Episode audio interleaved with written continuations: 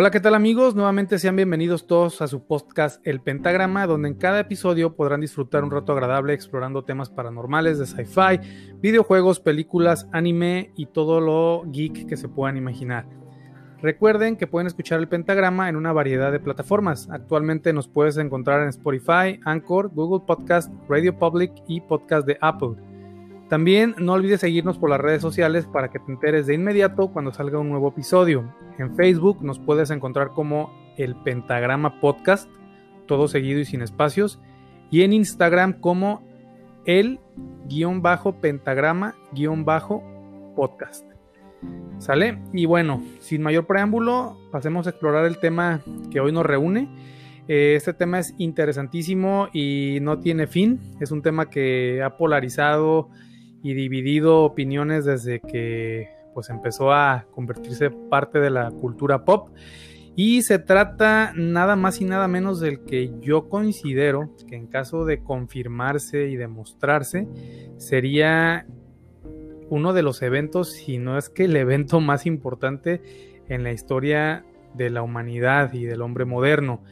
Se trata del fenómeno ovni y pues como ya saben, tratado desde un enfoque bastante objetivo, bastante racional. Quiero dejar en claro que yo quiero creer, a mí me gusta creer en estas cosas, sin embargo en la búsqueda de la creencia no me permito y creo que no es válido abandonar lo racional. Entonces, en el pentagrama buscamos cómo sí hacer válidos todos los mitos, leyendas y, y demás aspectos paranormales que, la vida nos ha dado, pero sin abandonar pues la parte lógica y la parte racional que si se consideran y se meten en esa mezcla, el resultado es aún mejor porque no está, no es tan ilusorio.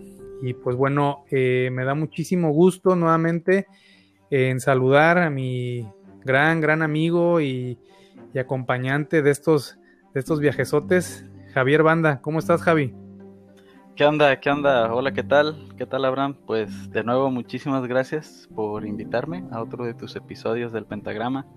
Y aunque, bueno, no, no me considero un experto en este tema, pero siempre me ha dado mucha curiosidad y sé que tú también te has clavado muchísimo en, en estas ondas, así que sí me interesa mucho que tienes para comentarnos a todos. Gracias, Javi. Pues bueno, eh, también mencionar que ninguno de los dos somos ufólogos, somos, somos unos simples eh, geeks y navegantes de, del internet y de eh, los cómics, los libros y la ficción, como siempre lo hemos comentado. Tú casi, casi lo eres. no, no le mientas a la audiencia, casi lo eres. Ahí ibas al volcán de Colima a buscar ovnis y no sé qué onda. Sí, sí, sí, estuve, estuve ahí en un programa televisivo en mis años mozos, pero de ese secreto hablaremos en otra ocasión. no, no, no me quemes tan rápido. no, no me quemes en el segundo episodio. No me quemes en el segundo episodio. Eh, bueno, pues este tema está riquísimo, Javi. Está riquísimo. ¿Y sabes por qué surgió la necesidad de hacerlo? Eh, ok, ¿por qué? Pues porque ya no es una ridiculez y ya no es un cuento de ciencia ficción y un invento de Jaime Maussan, güey, ni nada. O sea, el Pentágono, junto con el New York Times y otras cadenas de noticieros serios, entre comillas, a nivel mundial, acaban de darnos de regalito la declasificación de dos videos donde se observan objetos voladores no identificados. Esto el New York Times lo sacó a la luz en conjunto con, una organización que se llama Academia de Ciencia, de la Ciencia y el Arte de las Estrellas. Y bueno, estos videos supuestamente fueron grabados por jets de combate por allá por el 2004 y el 2015 y el Pentágono los, los clasificó como objetos no identificados. Cuando yo recibí esta noticia, que dije, o sea, está en CNN, en NBC, está en el New York Times, o sea, no está en la página de Pepe Papas, güey, eh, dije, ay, cabrón, o sea, wow, 17, está pasando. Para mí fue algo bien, bien padre porque nos dieron una migajita del bolillo que se guardan ahí en sus oficinas del Pentágono. Y para mí le empezó a dar mayor veracidad o, una lucecita, ¿no? Al, fondo de la cueva comenzó a salir con este anuncio y pues no sé tú cómo lo recibiste. Eh, sí, en su momento leí algo sobre eso. Eh, mira, la verdad es que sí, sí me interesa, o sea, siempre me ha llamado la atención, pues no, no me clavo tanto en investigar eh, qué onda, pero sí de repente si me llegan noticias o me topo con alguna noticia de algún avistamiento o algo, pues yo creo que eh, la curiosidad que tenemos todos, ¿no? Este, de e, esa preguntita que siempre está ahí rondándonos de estamos solos en el universo, sí o no, si, si hay alguien o este que, que viene a visitarnos pues con qué propósito, ¿no? De dónde viene, qué, qué onda con eso. Pero la verdad es que eh, me he hecho muy escéptico eh, en ese tema, Abraham. No sé, este, yo, yo también quiero creer, ¿verdad? Pero es muy difícil a decir, este, lo creo. sí, sí, sí. Este, de hecho, por eso también me interesa me interesaba estar aquí contigo para ver si puedes tú regresarme ese, ese gusanito que ya lo tengo muerto desde hace mucho tiempo este, dentro de mí, porque la verdad es que sí, eh, de repente se vuelve creíble por las fuentes que lo mencionan, ¿no? O sea, ya no salió en, en el programa de Maussan, ¿no? Del tercer milenio. O en el pentagrama. ya, no salió en otro rollo, güey. O, o, sea, se supone que, lo anunciaron medios eh, serios de comunicación. Pero aún así, aún así, eh, y me, me, remito a las pruebas, ok. O, o sea, a mí, yo soy de la idea de, ok, cualquiera puede hablar y decir misa, pero si no veo algo claro y contundente, siempre lo pongo entre comillas. Siempre o le, pongo un asterisco porque eh, la verdad es que no ha habido nada eh, claro, conciso y preciso que nos diga, sí, ahí están, es vida extraterrestre, vienen desde el quién sabe qué parte de la galaxia y esta es la prueba que va a callar bocas, ¿no? O que no queda a, dudas. A la imaginación. Exacto. Y lo, y lo, gracias Javi, lo mencionas bien. Yo creo que la, lo, lo, mejor que puedes hacer y la mejor herramienta que tiene uno como civil y como simple espectador, pues ya, ya que no tenemos una, una carrera eh, pues astrológica o, astronómica o física, ni, tampoco somos por ahí eh, físicos teóricos ni espaciales, eh, pues lo único que puede hacer uno es cuestionar todo lo que ve y todo lo que escucha. Yo creo que esa es la base para cualquier dogma y para cualquier situación. Entonces, tu escepticismo para mí se me hace el más válido, porque digo yo porque te conozco, veo que tienes un escepticismo eh, fundado, porque también hay escepticismo infundado. Hay gente que, que, al igual que las personas que quieren creer todo lo que se les pone enfrente, hay personas que no quieren creer nada de lo que se les pone enfrente. Y una cosa es cuestionar, indagar, informarse eh, y con el propio criterio discernir y llegar a una conclusión a cerrarse, ¿no? A cerrarse en algo que no, que no, no conoces. Lo que vamos a hacer en este episodio es simplemente especular yo no tengo la verdad absoluta ni nadie la tiene, es simplemente especulación, pero lo que sí es de que qué bueno que lo mencionas, que, te interesaba entrar por eso. Yo creo que a todos los que nos escuchan les vamos a ahorrar cientos de videos en YouTube y páginas de internet y demás información porque destilé todo lo que he leído y visto a lo largo de varios añitos y vamos a llegar a unas conclusiones muy interesantes que seguramente no le van a agradar a todo mundo, sobre todo a las personas que están aferradas en, creer o en no creer. Pero bueno, no quiero spoilear y, de eso se va a tratar. Mm, te comencé diciendo de los, de los videos de los Pentágono, del Pentágono, perdón, porque la agencia de seguridad más importante y más poderosa a nivel mundial hizo esta declasificación, lo cual ya es para tomarse en cuenta. Aunado a esto, eh, la CIA, lo que vas a escuchar es, es, bastante, se va a oír hasta absurdo e increíble, pero es real, es real. La CIA en el 2013, hace seis años, declasificó un documento es un libro, es un fragmento de un libro llamado La leyenda de Adán y Eva, de Adam and Eve Story, escrita por el escritor Chan Thomas. Chan Thomas en 1965 escribió este libro en Estados Unidos, La leyenda de Adán y Eva. Chan Thomas fue eh, un ingeniero, tiene un grado de ingeniería eléctrica y lo estudió en la Universidad de Columbia, o sea, es una persona que, que se dice tenía una fuerte eh, pues fortaleza académica, ¿no? En su haber, tenía muchos contactos con el ejército y decidió escribir este libro. La CIA lo confisca y lo clasifica en el 65.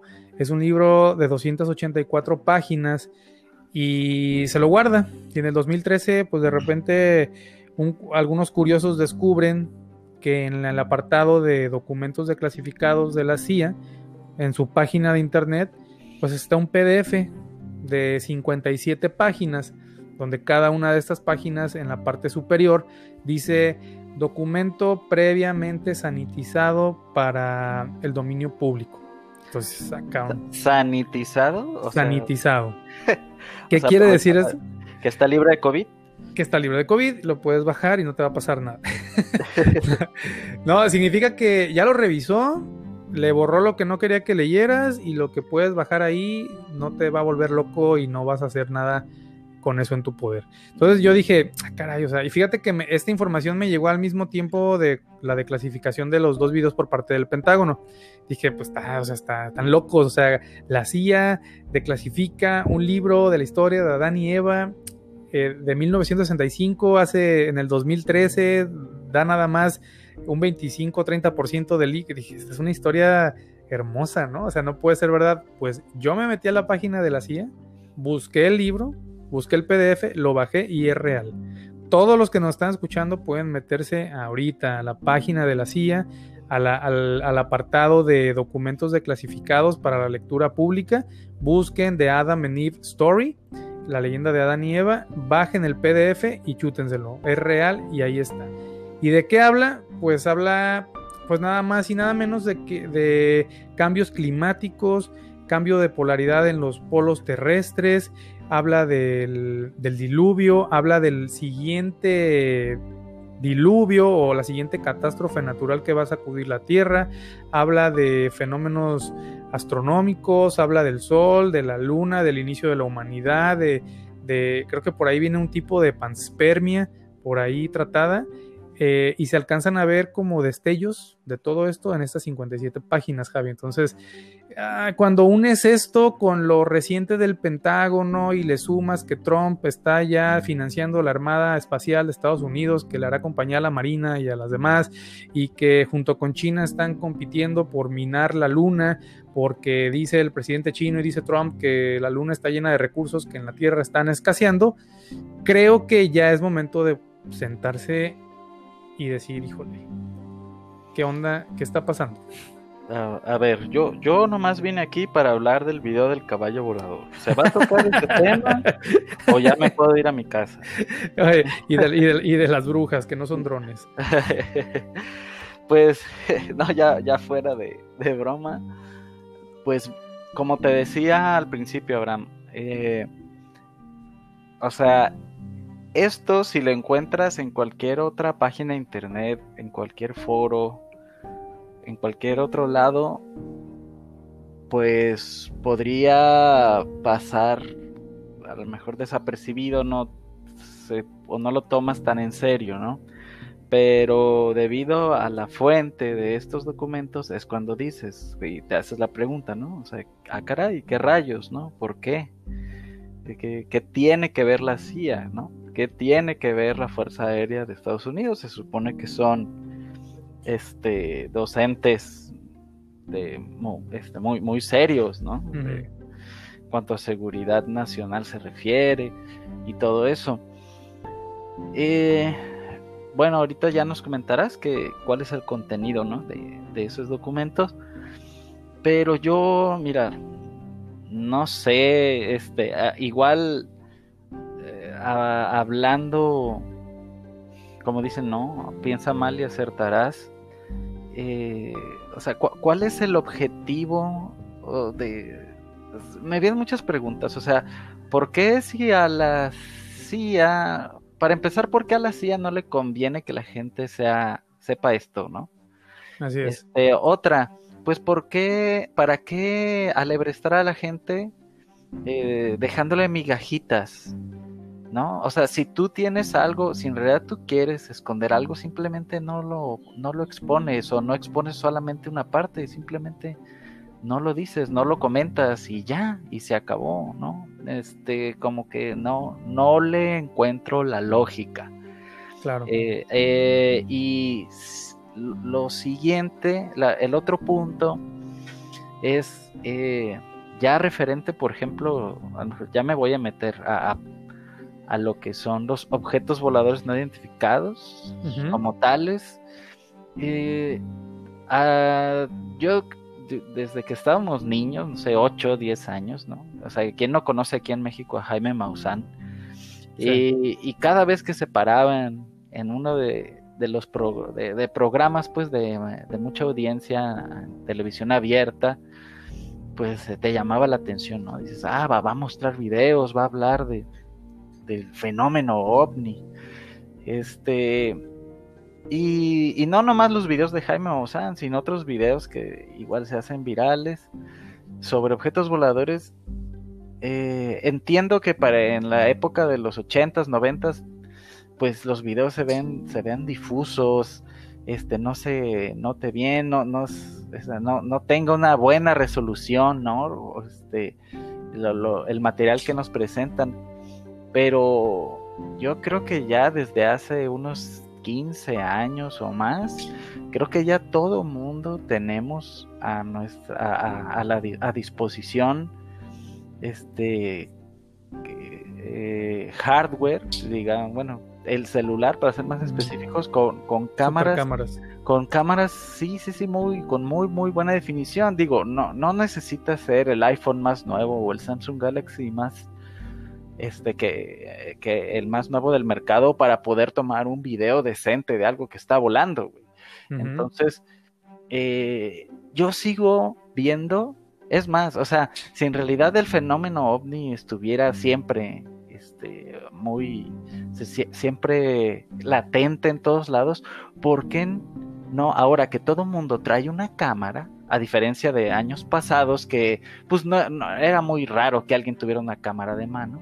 Ahora que ya los celulares tienen cámara con buena resolución, pues yo pensaría que por todos lados estuviéramos viendo videos de objetos raros y con una definición eh, muy buena, o sea, no, no simplemente un objeto redondo o alargado o que, apenas se distingue, ¿no?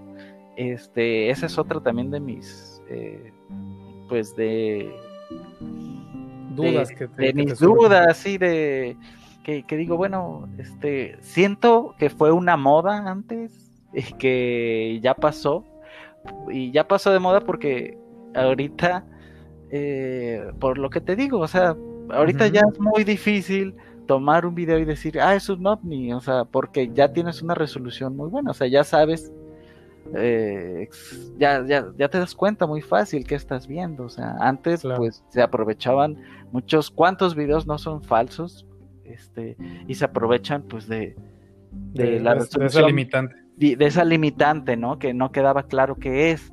Pero ahorita, este, siento que la tecnología vino, vino a desenmascarar, el a desenmascarar todo eso, porque ¿cuántos videos de ovnis hay? No, yo sé, yo no veo ningún video de ovni este, que salga cada dos, tres semanas o meses, como para decir, ah, mira, o sea, sí es cierto, o sea, ya, ya se ven mejor, ya, ya le vemos las ventanitas, ya se ve que nos están diciendo hola, Pero no, al contrario, este, o sea, qué, qué casualidad que ahora que todo mundo puede tomar video en la calle a una buena resolución, ya no hay nada. Esa es mi percepción, claro, esa es mi percepción. No, no me estoy basando en datos de avistamientos al año en estos últimos años, no. Este eh, es, es, lo que yo percibo, ¿no? Porque creo que si en realidad hubiera muchos avistamientos, eh, creo que pues por la red, por lo mismo en las redes sociales hoy en día. Por estadística. Ya, por estadística, ya estuviéramos viendo varios videos, ya, ya tendríamos este varios videos circulando, haciéndose virales, ¿no? Ok. y bueno, pues es, eso es eh, pues mi, mi, punto de vista y mi posición respecto a esos temas. Y, y muy válida, Javi, muy, muy válida. La, la, realidad es de que hay pocos elementos para poder contrarrestarla. Yo lo que te puedo decir es de que esas cámaras porosísimas de los celulares se están utilizando actualmente la cámara frontal para las selfies en su mayoría. y para los TikTok, entonces eh, por eso no puedes ver ovnis, güey. Sí, pues, bueno, todo está no, lo toma en cuenta, la gente está haciendo tarugadas con su celular en las calles y pues no voltea arriba, ¿verdad? China y el TikTok son los que están cubriendo el ah. fenómeno ovni, güey. Ándale, sí. No, mira, eh, coincido contigo la realidad es de que habría que ver, que hacer la prueba. Si tú me preguntas a mí, yo no tengo ni un solo video grabado en mi celular de un avión. O sea, a, pesar de que soy eh, muy apasionado de este tema, no he salido a comprobar para ver si el zoom de mi celular da para poder grabar el avión de las 7 o de las 8 que diario pasa por aquí y ver cómo se graba. Digo, es algo que, tengo pendiente hacer, que hacer. Y, la realidad es de que hay, otro fenómeno bien curioso. Ahorita voy a entrar un poquito ahí a, los antecedentes y cómo empezó toda esta eh, cultura pop de digo, no, no, cultura pop en el buen sentido, porque cada día estoy más seguro de que este tema no es, no es cuestión, no es una fantasía, ya lo explicaré más adelante, pero la verdad es de que ah, si tú observas los, los avistamientos dibujados, fotografías y videos de objetos voladores no identificados de los años 60 y 70 tienen como una son hasta artesanales los diseños de los platillos cuando, cuando damos el salto a la década de los 80s y los 90s, se ve un upgrade en el diseño de los, de los vehículos voladores. Y ya en el 2000 hacia la fecha, se ven, la verdad, eh, formas más estilizadas, más aerodinámicas.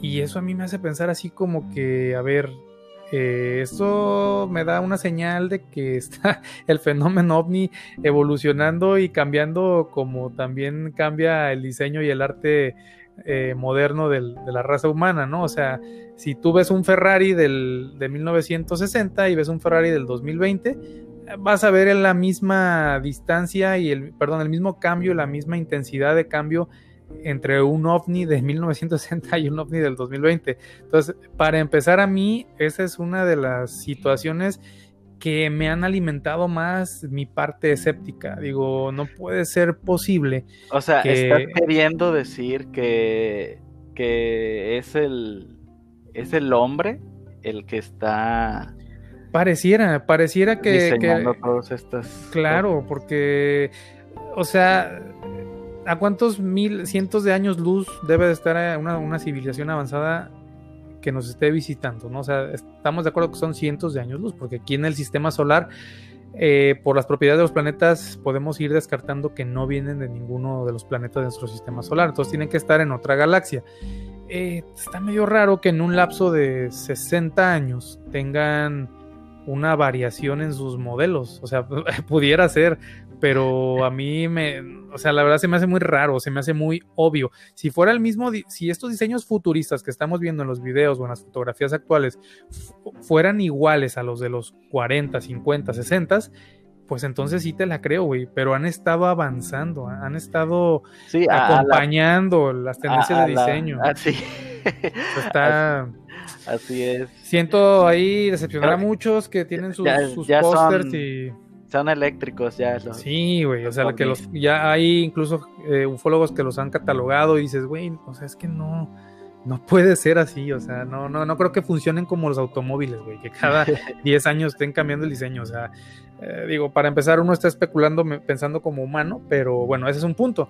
Y del, libro de Dani Eva no vamos a, indagar en este podcast porque nos llevaría tres horas, yo creo que es muy rico ese tema y lo vamos a tratar en otro Javi, ah, pero eh, es importante mencionarlo porque es un pues es un, es un tema fuerte, o sea, la CIA declasifica algo así, el Pentágono clasifica algo así, entonces el fenómeno obtiene con esto seriedad obtiene mucha seriedad, ya no, ya no puede ser ridiculizado tan fácilmente.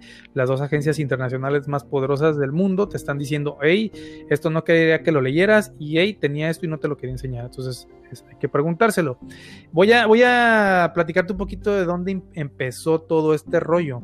Eh, si bien el caso, el génesis del fenómeno ovni que muchos pudieran considerar es el incidente de Roswell, la realidad es de que no, o sea, nos, podemos ir mucho más atrás. A principios del siglo XX, un cuate que se llamaba, era un italiano, un astrónomo italiano llamado Giovanni Schiaparelli y otro astrónomo británico llamado Percival Lowell eran defensores de que vivíamos cerca de otras civilizaciones extraterrestres inteligentes.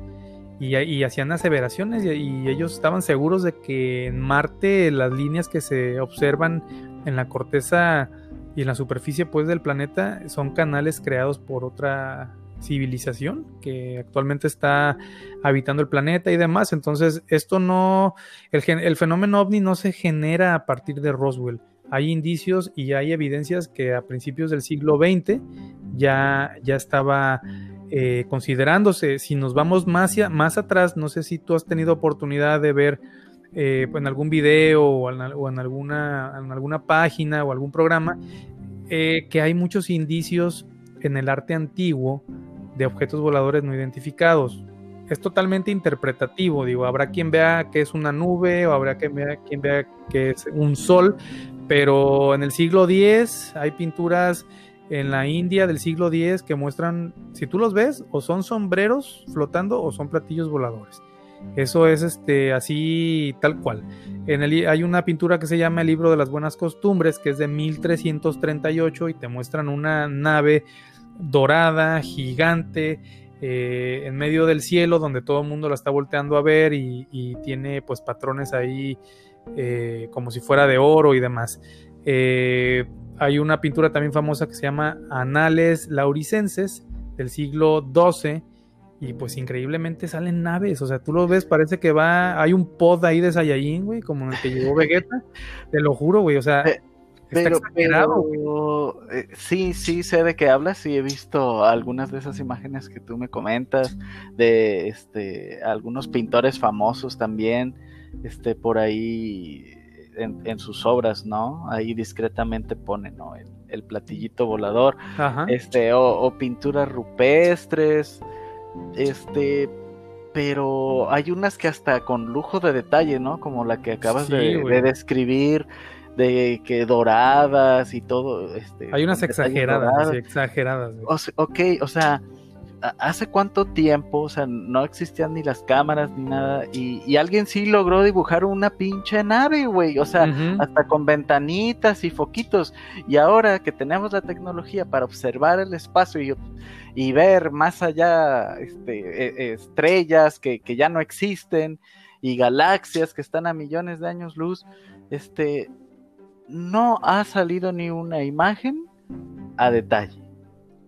O sea, ¿qué rayos? ¿Qué, qué no, no, no, no, no, no, no estoy yo en plan discúlpame, a lo mejor no, no quiero que lo sientas así, pero no estoy yo en plan de, ah, voy a desechar, este, voy a refutar todo lo que, todo lo que tú dices, te voy a llevar la contra. O sea, no, no, no, claro que no estoy en ese plan, ¿verdad? Yo simplemente, este, yo nomás eh, expongo. Sí, son, son preguntas. Lo que pues, pienso y ahí lo dejo, ¿no? O sea, tú me dices, ah, mira, hay esto y yo pues este, mi, mi, lógica me hace pensar, ah, ok, y bueno, ¿y por qué sí antes sí la vieron a detalles?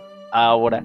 Ahora no. Ahora no, porque no hay nada. O sea, ¿qué, qué está pasando, pues? O sea, ¿qué, qué rayos? Te voy a dar la respuesta de un niño de 8 años. Es que ya saben que los estamos grabando, güey. Por eso no se acercan. no, no, no, o sea, tienes, es válido. Digo, esa es la carnita de esto. Es, es, para eso es, es el debate, güey. Para eso es. Sí, y tienes mucha razón en, en, lo que dices. La verdad, no, no te la puedo responder. Digo, yo pienso igual que tú. O sea, increíblemente antes con lujo de detalle podrían, podían dibujarlos, podían pintarlos. Y ahorita ya no. ¿Por qué? No sé, pero aquí entra otro fenómeno, Javi. No sé si, si todo este tema o esta idea de objetos voladores no identificados también nacen de esa fuente, de las pinturas rupestres, nacen de esa fuente del arte antiguo. O sea, no sabemos qué fue primero, si el fenómeno ovni moderno que causó que se volteara a ver hacia atrás y se descubriera que en el arte antiguo existían ya, o primero, digo, eh, colectivamente, la psiquis colectiva fue adoptando estos detallitos de, del arte antiguo y poco a poco fue migrando ya hacia el fenómeno que tenemos hoy. No, no sé si me explique, o sea, posiblemente eh, influyeron este tipo de situaciones en lo que ya hoy materializamos como fenómeno ovni, ¿no? Oye, y, no será, digo, es una teoría muy idiota, pero no será que eh, eh, los estudiosos están tomando muy en serio esas pinturas viejas, esas pinturas rupestres, este, las están tomando muy literal cuando en realidad eran a lo mejor los inicios del cómic de ciencia ficción, güey. Mira, es que sí, puede ser. Mira, sí, sí. ¿qué, pasaría si ahorita está, hay una catástrofe, güey? Este, y no sé, güey.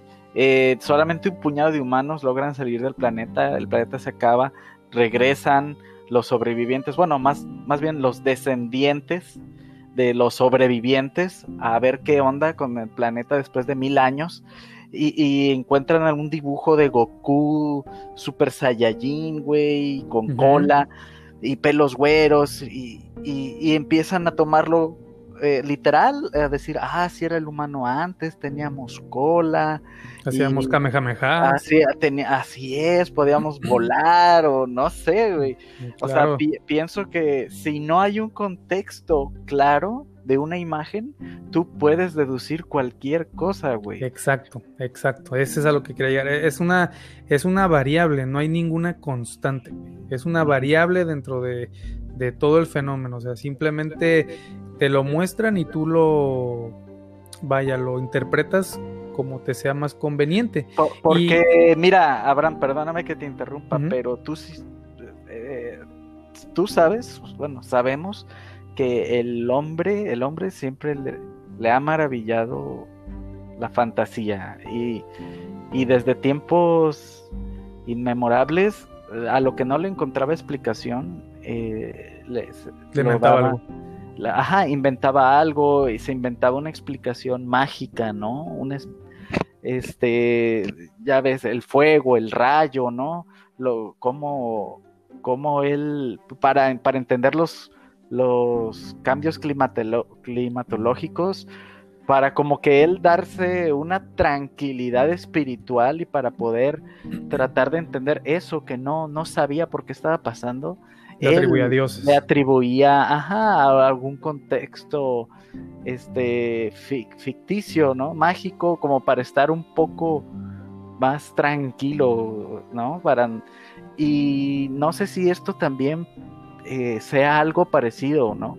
Que, el hombre este, actual, entre comillas, encuentra este tipo de cosas y como no tiene una explicación lógica de qué es esa cosa que está en la pintura, qué es esa cosa que aparece ahí, que eh, empieza él a otra vez, ¿no? Su, su, su pensamiento mágico para darle explicación a las cosas. Eh, y, y crear como una historia fascinante que a todos nos gusta, que, claro que nos llama la atención y que yo estoy contigo en, el, eh, en la idea de que también quiero que sea cierto, ¿no? Pero de repente me empiezo a elevar y me empiezo yo a hacer como que las preguntas lógicas y yo mismo como que como que me bajo otra vez, me pongo los pies en la tierra, a ver, ¿no? A ver. ¿Qué, es, lo, qué es lo que hay sólido, ¿no? O sea, ¿qué hay, hay, sólido? No, pues hay muy poco. Entonces, sí, es, un tema que está pulverizado, o sea, no hay nada sólido. Todo está, todos los detalles importantes que, pudieran darte la respuesta, la realidad es que están pulverizados, salvo pues apenas que el Pentágono sacó algo y que la CIA dijo algo, es lo único que tenemos así como que, ok. Y está ridiculizado, o sea, porque eh, ¿cuántas personas, cuántos charlatanes no se han aprovechado de esto simplemente para hacer puro circo y show y ganar unos este, unos cuantos pesos, ¿no? Exacto. Y, y, eso es lo que le da en la madre a los investigadores que sí son serios, ¿no? Así es, Porque estamos llenos de tanta cochinada, de tanta farsa, que cubre las investigaciones reales. Entonces ya no, uno ya no sabe este qué sí, a qué sí hacerle caso, a qué no hacerle caso. Este vale sí tiene elementos para creer, pero como ya hay un chingo de estupideces arriba de todo eso, ya tampoco lo tomas en serio, entonces también lo terminas clasificando en, el, en la misma caja de, tonterías, ¿no? O sea, yo siento que también eh, es válido, o sea, estudiar el fenómeno ovni, pero está muy manchado ya. Está muy, está, muy ensuciado. Como tú lo comentas, han sacado provecho de él muchísimos charlatanes, personas que dicen que sufrieron una abducción y ganan dinero de estar saliendo noticiero tras noticiero. La verdad es que es un tema muy sucio, o sea, es un tema muy, muy sucio que, que pierde veracidad por culpa de sus propios benefactores. O sea, nadie, son, son, son, el mayor enemigo del tema. El tema se ha ensuciado y se ha venido a, ridiculizar. Ha, ayudado mucho también, pues que es una máquina económica, hollywoodense, literaria, eh, televisiva. el mayor hit hollywoodense, hoy un parteaguas fue E.T., fue Star Wars, fue Encuentros cercanos del tercer tipo de, por Steven Spielberg. Entonces se empezó a, a fortalecer pero a degradar al mismo tiempo. Y lo que tenemos el día de hoy son simples conjeturas individuales, no hay nada no hay nada sólido. Y es lo que pretendemos en este en el podcast del día de hoy destilar, destilar como se los dije en el inicio, destilar entre tú y yo el tema para que los que nos escuchan al final tengan una respuesta propia y que tengan cómo explicar si alguien les pregunta después de ver una noticia o de ver un video, oye, ¿tú crees en esto? Ya no van a decir, no, pues yo creo que sí o yo creo que no. Ya van a tener una respuesta más fundamentada, más elaborada y seguiremos sin saber la verdad, pero la respuesta tendrá más background, o sea, tendrá más cimiento. Okay, por, lo, entonces estoy completamente de acuerdo con, lo que comentas. Y fíjate, agarrándome un poquito de ese tema, si bien este la definición o la idea de objetos voladores no identificados y de extraterrestres viene desde inicio del siglo XX y más atrás, siglo X, siglo XII en, las pinturas antiguas, eh, George Orwell, el escritor de la Guerra de los Mundos, él escribió el libro en 1898. O sea, en 1898 ya había un ser humano que pensaba en que nos podían invadir seres inteligentes de otro planeta. 1898. ¿Qué pasa unos años después? No sé si recuerdes, eh, digo, esto es bien conocido, seguramente si lo recuerdas, en una noche de 1938 en Estados Unidos, eh, una cadena de radio se convirtió en leyenda porque fingió el ataque o la invasión de, una raza extraterrestre eh, completamente pues eh, recargada o, apoyada en, la guerra de los mundos de, George, de George Wells, Herbert George Wells, perdón. Sí. George Wells se llama. Eh, entonces, si, si, si le sumas a que la gente O sea, ojo, esto fue en 1938. Si le sumas a que la gente en 1938 escuchó este relato, se volvió famoso, y ya para la Segunda Guerra Mundial, allá por 1940, 45, el 47, la, el, el, mundo empezó a percatarse de que había supermisiles, que había aviones rapidísimos, que eh, el Tercer Reich y Estados Unidos y las demás potencias estaban en una lucha encarecida por dominar el aire y el mar y submarinos. Entonces, la, gente, o sea, tú, tú, Javi, de 1946, recuerdas que hubo un acontecimiento, ya, ya te metieron en tu, en tu psiquis que hay extraterrestres, ¿no? Que, que nos pueden invadir. Está bien. Luego comienzas a ver que tu mundo ya no es a caballo y ya no es en el nada más ahí en tus en, los carros que hay aviones rapidísimos que hay misiles que hay tanques que hay submarinos. Entonces eh, comienza a efervecer una, un derroche de tecnología que nunca antes se había visto. Digo son las las derramas eh, entre comillas positivas de la guerra no que hay, hay avances tecnológicos grandísimos ¿Qué pasa con esto? Pues ayuda a fortalecer la idea de que probablemente sí sean verdad los, el concepto de platillos voladores. Ya cuando cae Roosevelt, dices, bueno, pues puede ser que sí, digo, ve los aviones que acaban de inventar, ven los misiles, ve la bomba eh, que estalló, ve lo del proyecto Manhattan, o sea, puede ser que sí, y esto lo empieza a fortalecer y más aún pues que en el mismo, regresando al año de 1947, un, un eh, piloto civil estadounidense, mientras volaba la cordillera de, las cascadas en, el estado de Washington, vio una formación de objetos que en forma de boomerang que volaban una, una velocidad superior al, a los 1500 kilómetros por hora y esto se hizo famosísimo. O sea, él, él dio conferencias de prensa, se llamaba eh, Kenneth Arnold se llamaba este piloto. Kenneth Arnold dio conferencias de prensa allá por 1947, conferencias en la CBS, no cualquier cadena de noticieros. Eh, y en 1950 da la, famosa entrevista de la CBS. Y por un error, por un error de, de comunicación, se les quedó platillos voladores. O sea, él se refería a que veía eh, pues eh, vehículos en forma de boomerang, pero que giraban como, como o volaban como un platillo. Y el, entrevistador y el noticiero se quedó con que eran platillos voladores. Sale en el noticiero que, eran platillos voladores, sale en el periódico platillos voladores. Entonces, a partir de ahí, son platillos voladores. Entonces, si te puedes, si te puedes este, dar cuenta, eh, pareciera como que el hombre nuevamente crea el concepto de platillos voladores. Ajá, sí. O sea, eso está documentadísimo. Yo creo que muy poca gente lo sabe. Pero el, concepto de flying saucer, el, concepto de platillo volador, fue por un error de comunicación y así se le quedó. O sea, si hubieran sido aguacates voladores, probablemente ahorita veríamos puros aguacates, güey, no platillos. O sea, ahí, ¿con qué, qué quiero hacer con esto? Reforzar lo que tú me decías en un inicio, ¿no? Ajá. O sea, el hombre busca busca darle un sentido más allá a la, vida, de lo que actualmente puede palpar, busca la fantasía, busca sentirse, sentir que hay algo más. Sí, sí, sí, sí.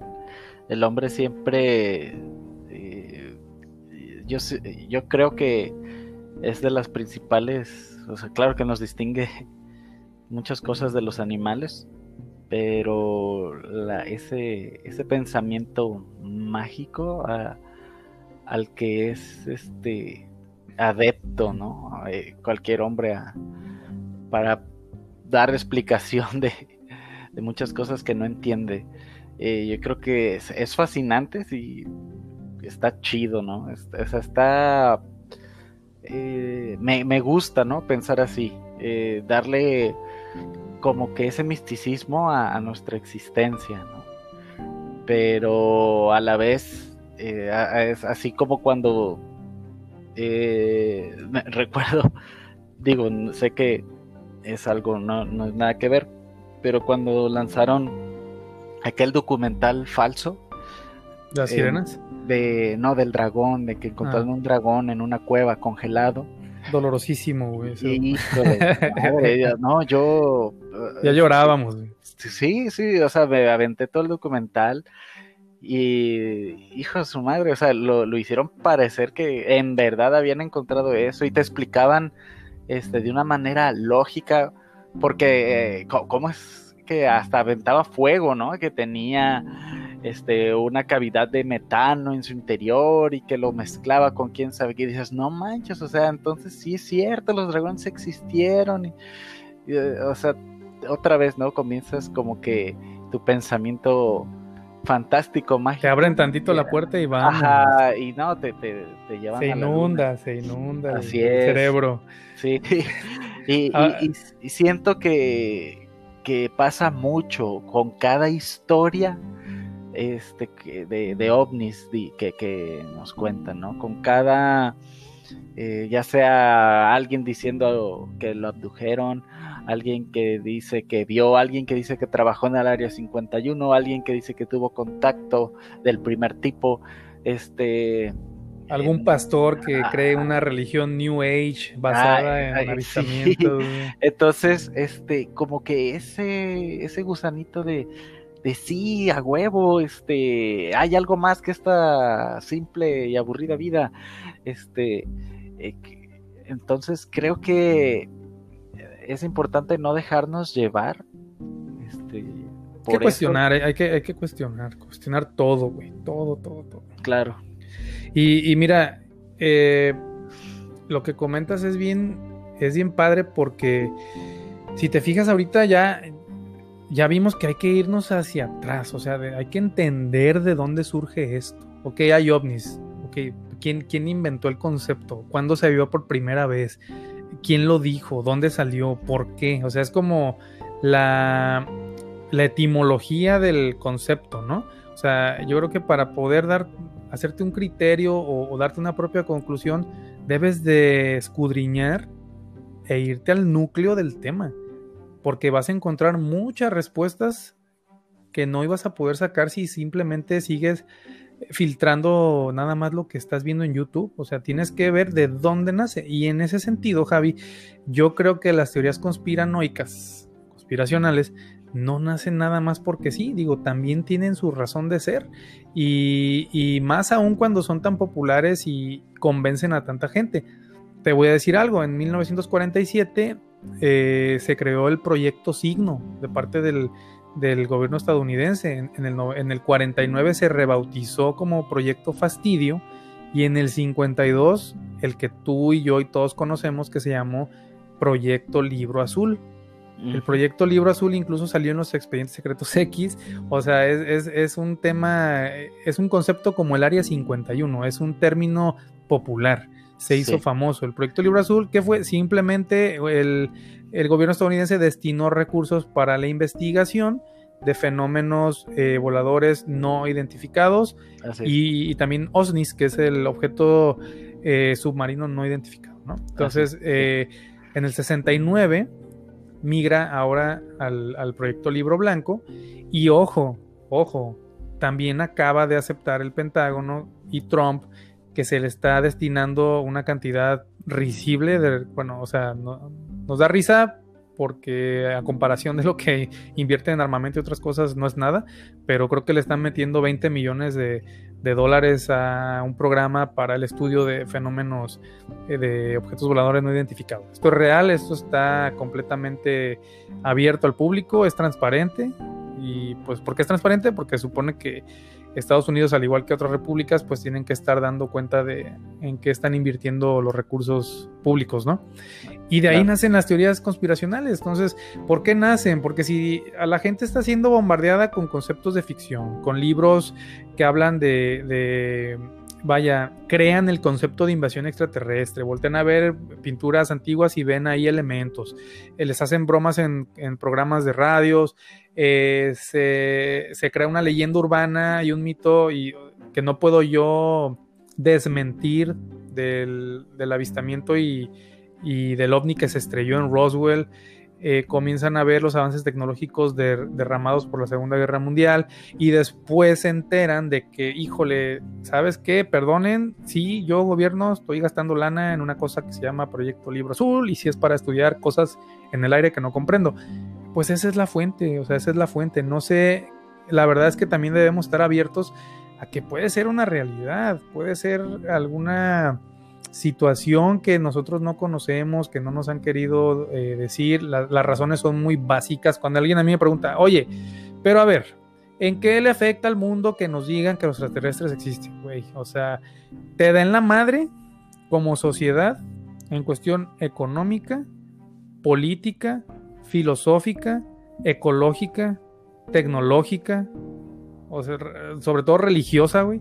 Si se están matando allá en Medio Oriente por una leyenda de hace 2020 años de que eran los de este lado los elegidos y los del otro lado de la rayita, no, imagínate si hoy por hoy vienes y les dices que hay una tecnología, que conoces unos seres, que tienes contacto con unos seres que no utilizan eh, combustible fósil para desplazarse, que tienen energía limpia, que no ocupa estar contaminando el ambiente ni la atmósfera, que son más avanzados, que tienen eh, mayores recursos, que tienen una, inteligencia que te puede sacar de los problemas anárquicos, eh, capitalistas o comunistas que tengas, es, le da la vuelta al mundo. Yo lo comparo con el surgimiento del cristianismo, güey. O sea, con a ese nivel de importancia, te cambia el juego. Las personas dicen, yo por qué voy a estar obedeciendo a este gobierno opresor si hay unos güeyes que tienen más poder que los pueden fulminar en un instante, yo mejor los obedezco a ellos. Y se empiezan a dar muchísimos cambios. Esa es la respuesta, no, no hay más, no, no hay, no, debería de ser ni siquiera un tema de, análisis. ¿Por qué no nos dicen? Pues porque le hacen la torre, güey. O sea, las grandes élites, las grandes corporaciones viven del petróleo, viven de la, de la energía eléctrica, viven de... No nos venden el aire porque todavía no se puede, güey, porque todavía es abundante. Pero a ellos les gusta que los recursos sean finitos que sean limitados y, la escasez genera riqueza, güey. Entonces, eh, las teorías conspiracionales, siento yo, descansan sobre bases verdaderas, güey. Eso, es, lo que, eso es lo que yo he estado eh, concluyendo últimamente. ¿Y, cuáles han sido los resultados de estos libros azules, blancos y rojos, güey?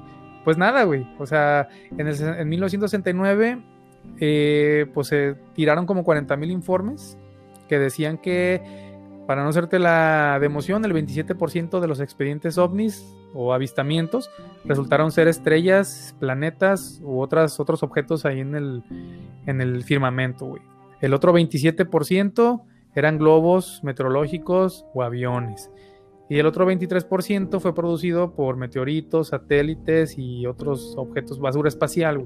Entonces, eh, hubo un 23% que no tuvo, no supieron cómo explicar pero pues lo que la respuesta de las autoridades estadounidenses fue que eh, se hubieran podido resolver si la gente que los, que los estuvo ahí observando y denunciando hubieran tenido mayor evidencia, un dibujo, una foto, un video, no sé. Entonces hay cero pruebas y solamente hay hipótesis y especulaciones y por eso hoy por hoy el, el fenómeno de los ovnis es un mito contemporáneo. Como tú lo dijiste, el 99% de los videos para mí son falsos, güey.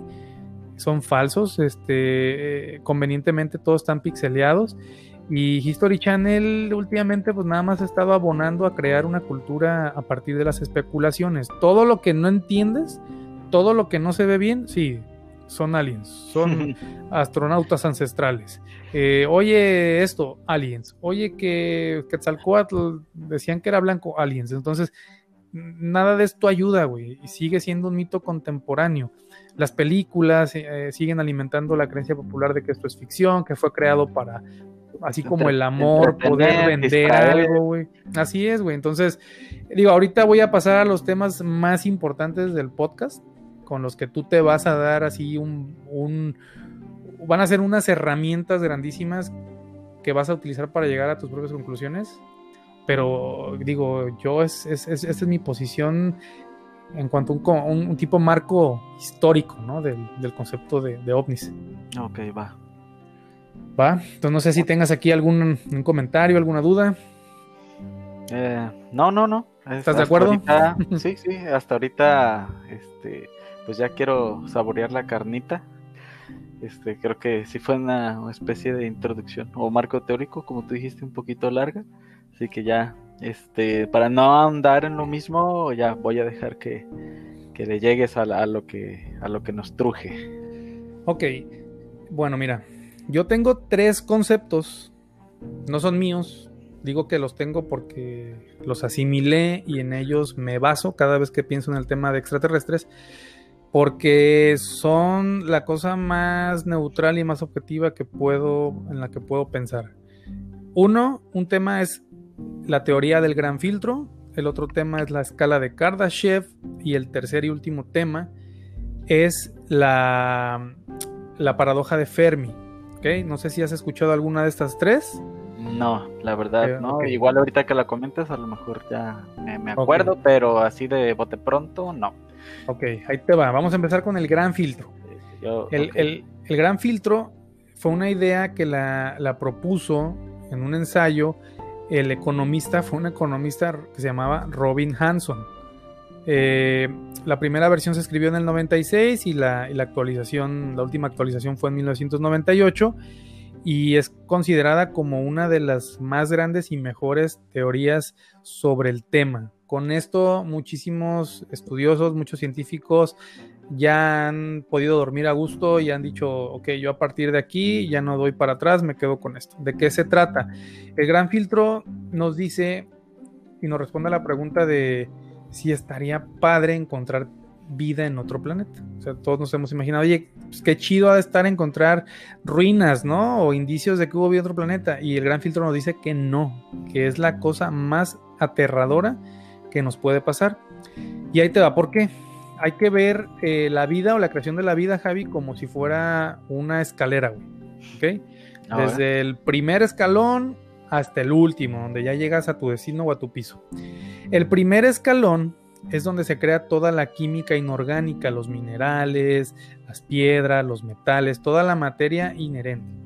Toda la materia inanimada, la química inorgánica. Ese es el primer, el primer escalón. Cuando surge en la formación de los planetas son rocas candentes y son una mezcla de gases, minerales y metales. ¿Estás de acuerdo? Ah, ok, sí. Por ahí pasamos todos, güey. todos los que, digamos, este, todos los planetas por ahí pasamos, ¿no? Sí. El, siguiente escalón es la las formas de vida más complejas, con estructuras más complicadas, que utilizan la energía que hay disponible, la energía solar, la energía eh, pues no sé, de, los océanos y, empiezan a crear estructuras eh, celulares más, más complejas. Es así como, como él eh, define ese, segundo escalón y es un escalón por la que hay mucha probabilidad de que varios planetas hayan pasado o vayan a tener acceso a llegar a ese segundo escalón. Estructuras complejas pero hasta ahí, ¿no? Simples, eh, simples organismos unicelulares. El tercer escalón ya son seres multicelulares y de mayor complejidad. Eh, ¿Qué es esto? Pues por ejemplo cuando una célula se come a otra, pero en vez de comérsela la absorbe, se fusionan y ya las dos están creando un organismo eh, biológico más complejo, sin necesidad de que una elimine a la otra. En esto podemos meter toda la clase de microorganismos eh, microscópicos que encuentras en un vaso de agua, por ejemplo. ¿Va? Ok. Y de ahí nos vamos al escalón número 4. Ojo, es una, es una, es una, es, una serie de escalones de una escalera que su destino es un gran filtro. ¿ok? La teoría se llama el gran filtro. Entonces, ahorita subimos el pie al escalón número 4. Son entidades, son seres con cerebros desarrollados, que llegan a, utilizar herramientas, a crear herramientas para subsistir, se organizan, surge la cultura, obtienen conocimientos, se desarrollan y te vuelves la, forma de vida dominante del planeta que estás habitando. Nosotros estamos ahí. Nosotros estamos en el escalón número 4. ¿Qué es lo que sigue? Pues como los recursos son finitos, ninguna, ningún planeta tiene recursos inagotables, lo que sucede naturalmente es de que esa especie dominante trate de abandonar el planeta. En algún punto lo va a tratar de abandonar porque ya se lo acabó. Güey. Así es. Entonces, entonces, en, ese, en ese punto estamos nosotros ahora, porque los planetas tienen recursos finitos y si deseamos sobrevivir debemos de expandirnos. Entonces, ¿qué tenemos que hacer? Colonizar el sistema solar, irnos a otras estrellas, después a otra galaxia, y esto se puede, esto es universal, esto se puede aplicar a, todas las especies que lleguen a tener un, nivel de desarrollo cerebral alto. Eh, ¿Vamos bien hasta aquí? Sí, sí, sí. Ahora viene, viene algo, viene lo bueno. La Vía Láctea, nuestra Vía Láctea, tiene 500 mil millones de planetas. 500 mil millones de planetas. Y 10 mil millones de esos 500 mil, 10 mil millones son parecidos a la Tierra. Parecidos, güey. Y aún así, no podemos observar ninguna civilización, ni ninguna estructura que esté rotando en sus, en sus eh, circunferencias, eh, nada. Entonces quiere decir, Javi, que algo está impidiendo que todos los demás planetas, todas las civilizaciones que pudiesen haber existido en los demás planetas, eh, eh, no, no, puedan subir la escalera más allá de donde estamos nosotros. ¿Ok? O sea, no, no, logran subir al escalón número 4. No lo logran hacer. Se quedan en el 3. Ahí hay un filtro que no los deja, que no los deja. Hay algo que hace que se haga imposible dar ese gran salto de ese filtro. Es un obstáculo que es tan difícil que todas las especies no lo superan. Y esto nos lleva solamente a dos escenarios. Uno, que somos súper afortunados y súper suertudos y logramos nosotros pasar el filtro. O sea, nosotros ya estamos con el filtro a nuestras espaldas, güey. Ya pasamos ese filtro que nadie más ha podido pasar.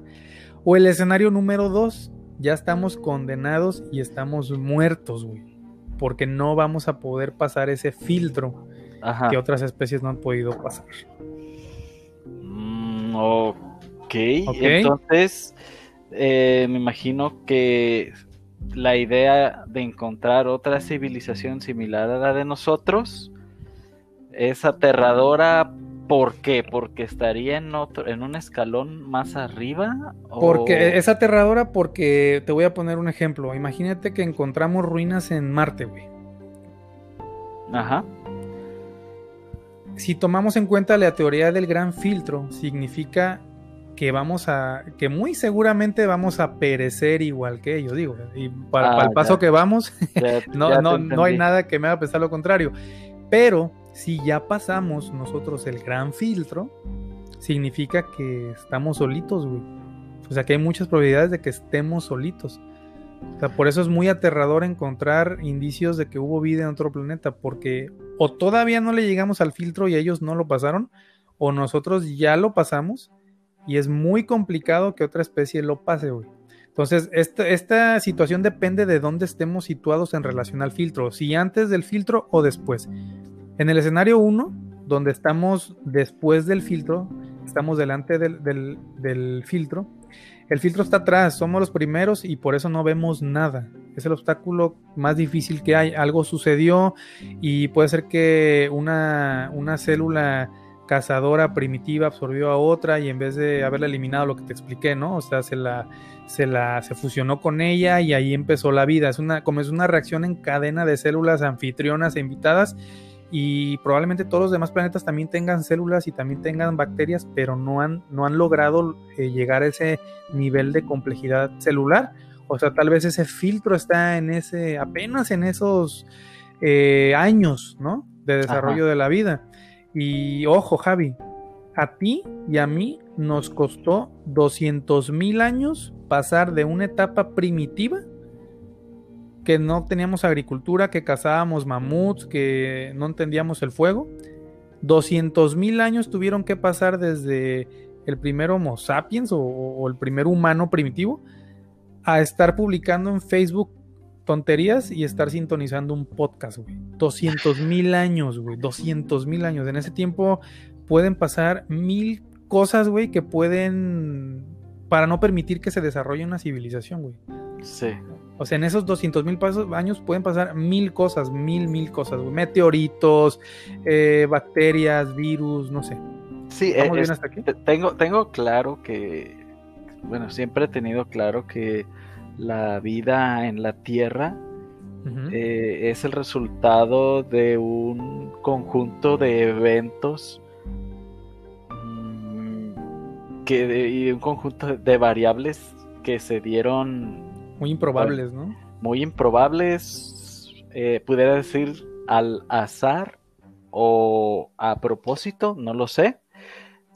Pero lo que de lo que sí estoy consciente es que para que para, para que en un ambiente se genere vida, sí se deben de converger, muchas muchos cosas, factores. muchos factores, ¿no?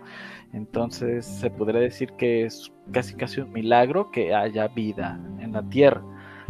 Ahora, eh, siento yo, eh, está bien esa teoría, pero partí, yo parto a lo mejor yo no sé, es, no, no soy experto en, el tema, pero eh, me voy a meter a lo mejor en camisa de once varas, no lo sé. Está, eh, estás comentando, estás hablando de, la vida, de el concepto de vida. Tú bueno, no tú, pues, o sea, eh, estamos todos a lo mejor pensando en, en otro planeta eh, eh, no hay vida, porque el concepto de vida que tenemos... Sí, sí veo para dónde vas. simplemente, ¿cómo, ¿cómo, explicarlo? Nomás tenemos un ejemplo, güey. De, de, ese concepto de vida, nomás que entendemos todos, o sea, ¿qué es la vida? ¿No? Bueno, pues es que es un ser que piensa por sí mismo y se mueve y se reproduce y come y libera energía y se convierte. Ok, este, pero ¿por qué tú eh, hablo tú, no tú, Abraham, sino de manera general, más bien, ¿por qué nosotros eh, nos aferramos a pensar de que en otro universo, en un planeta muy, muy, muy lejano, vamos a encontrar algo a la que podemos llamar, definir vida, cuando en realidad este, lo único que conocemos como vida es lo que hay en este planeta. O sea, a lo que voy es, puede haber otras cosas que también tengan a lo mejor que una conciencia, pero no comparten eh, las mismas características eh, que nosotros pensamos que el concepto de vida debe de tener. O sea, ¿por qué, por qué pensar en civilizaciones? Eh, a lo mejor eh, tú dices, ah, ruinas de una civilización extraterrestre, y te imaginas eh, a lo mejor casas, entre comillas, en, este, en deterioro, cuando dices, y, dime si no es cierto, o sea, eso te imaginas, ¿no? Como viviendas en deterioro, cuando dices, bueno, ¿por qué, por qué viviendas? ¿Por qué si, si se supone que, que va a ser otra cosa totalmente diferente aquí a la Tierra. O sea, los seres que estén ahí, a lo mejor ni siquiera vamos a poder saber si, si están con vida o no, porque lo único que conocemos de vida es lo que hay en este planeta, ¿sí me entiendes? Entonces, eh, nos imaginamos vehículos diferentes a, los de nosotros, o sea, pero ¿por qué vehículos? O sea, ¿por qué te nos imaginamos seres corpóreos con dedos o cuatro dedos o tres dedos o, ojos alargados cuando en realidad este, si te fijas, todo lo, lo, tendemos a aterrizar a lo que nosotros conocemos. El problema es cuando que queremos encontrar a lo mejor algo que nosotros, este, que, podamos comparar eh, aquí, eh, lo que, con lo que nosotros estamos acostumbrados a, a ver, a vivir pero en realidad es que no sabemos lo que es lo que estamos buscando porque este planeta es muy único, es tan único que eh, de, pura chingadera hay vida, o sea, entonces en otro planeta se, se pudieron haber convergido, se pudieron haber mezclado otras variables, otras constantes y otras variables y se pudo desarrollar otra especie de, digámosle, vida, pero que nosotros ni siquiera sabemos que que, hay, es que ahí está. Sí, sí, sí. Es, que e, estamos analizando la, la, la, mayor pregunta de la humanidad, o bueno, del, del universo. Estamos, estamos analizando la, la, mayor pregunta del universo desde el punto de vista humano, ¿no? Así es. lo, estamos limitando. E, es, es, más, para no irnos tan lejos, por ejemplo, este, tenemos al humano y a un árbol. Ajá. Ok, eh, el, árbol es, eh, se supone que es un ser viviente. Eh, ok, ¿por qué lo catalogamos así? Si es tan diferente a, a, a muchos ejemplos de vida que nosotros conocemos, ¿no? Este, pudiéramos encontrar nosotros también otro, otra cosa así no sé, totalmente diferente a, lo, o sea, algo nunca visto y no, no sé ni siquiera cómo se clasificaría eso, o sea, porque no, no entraría dentro de los estándares del concepto de vida que nosotros tenemos, o sea, es como encontrar un color nuevo. Sí, exacto, ese es el mejor ejemplo. Estamos... ¿Cómo sabes que es un color nuevo? O sea, ¿qué, ¿cómo imaginas un color nuevo? No, no ¿Cómo imaginas? Exacto, ¿cómo imaginas un color nuevo? A lo mejor ya me fui acá bien, bien. No, no, es que está, está, está padre, porque por ahí es donde es, es una es un camino inevitable, Javi, por el que uno se va a ir, es ese que, por el que tú estás ahorita transitando, es, es inevitable, güey. Estamos pensando en formas de vida a base de carbono pero no sabemos si es la única, no sabemos si hay otros seres que no sean en base de carbono, güey. Y sabemos que la vida, por lo menos aquí en el planeta Tierra, se da en condiciones muy, muy extremas. Y como tú lo dices, es, es como tratarle de enseñar a tu perro el arco iris, güey. No, ni siquiera lo va a poder imaginar. Ni siquiera ve los colores de. Ni siquiera ve los colores. Es más, ni nosotros sabemos cuántos colores hay. o sea, sabemos los colores que percibimos, pero ni siquiera sabemos si hay otros colores. Así es. entonces, eh, sí, ¿no? Completamente válido. Y, y bueno, esto, esto me lleva a explicar el escenario 2 del gran filtro.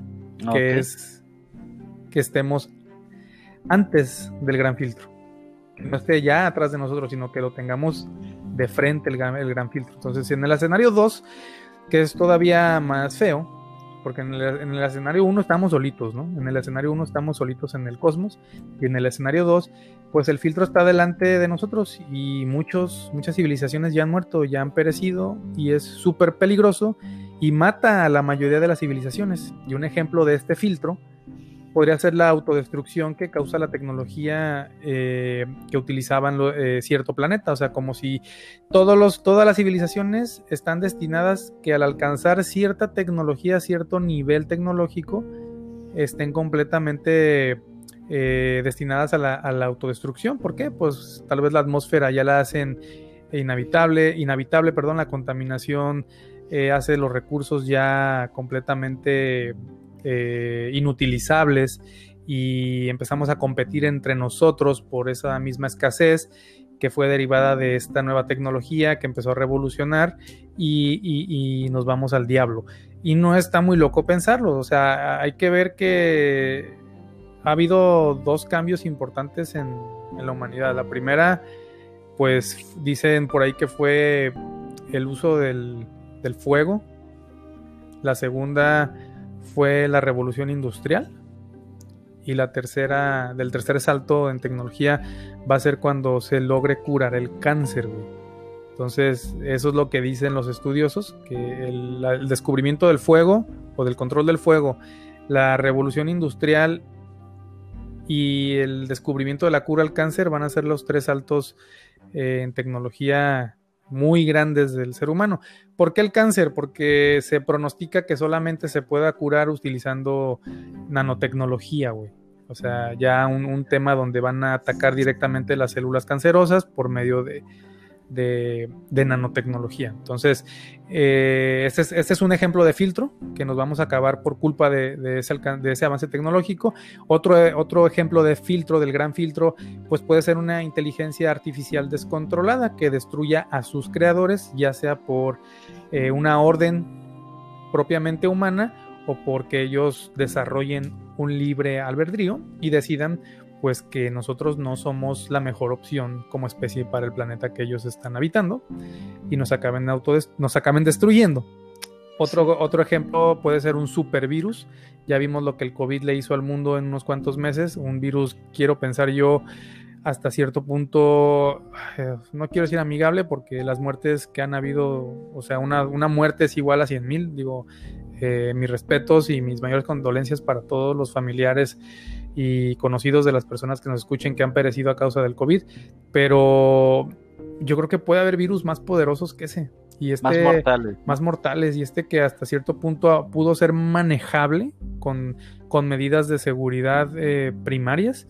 Y, eh, me da miedo pensar en un supervirus. Y también una guerra nuclear. Una guerra nuclear no está descartada. Eh, una guerra nuclear pues es lo más allegado a la realidad y por las cuales nos hemos salvado varias veces. Y de ahí viene un poquito de folclore de que los aliens nos, los aliens han evitado este tipo de situaciones porque quieren que pasen, que pasemos el primer, el primer filtro, ¿no?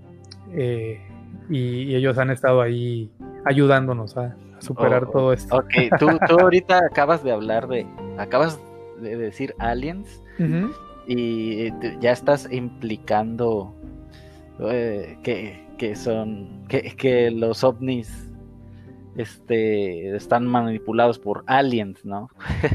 eso, es algo que vamos a, en realidad, son dos cosas, bueno, yo creo que son dos cosas separadas. O sea, una cosa son los extraterrestres, aliens, que son seres de otro universo, y otra cosa son los ovnis. Así o sea, ovnis simplemente es un objeto, No, identificado, o sea, ahí se acabó. O sea, que quién lo tripula, quién sabe, que qué es, quién sabe, pero no, no se, no, no se predispone a la idea de que es algo que lo está controlando un extraterrestre. O sea, un organismo biológico. Eh, eh, ah, exacto. O sea, yo de repente yo puedo voltear al, cielo, ver algo que no ubico, que no, tiene que ir que no conozco, y, yo puedo decir vi un ovni. O sea, no quiere decir que vi un extraterrestre, simplemente quiere decir que vi algo, un objeto que estaba volando encima de mí y no supe identificarlo con algo que yo conozco.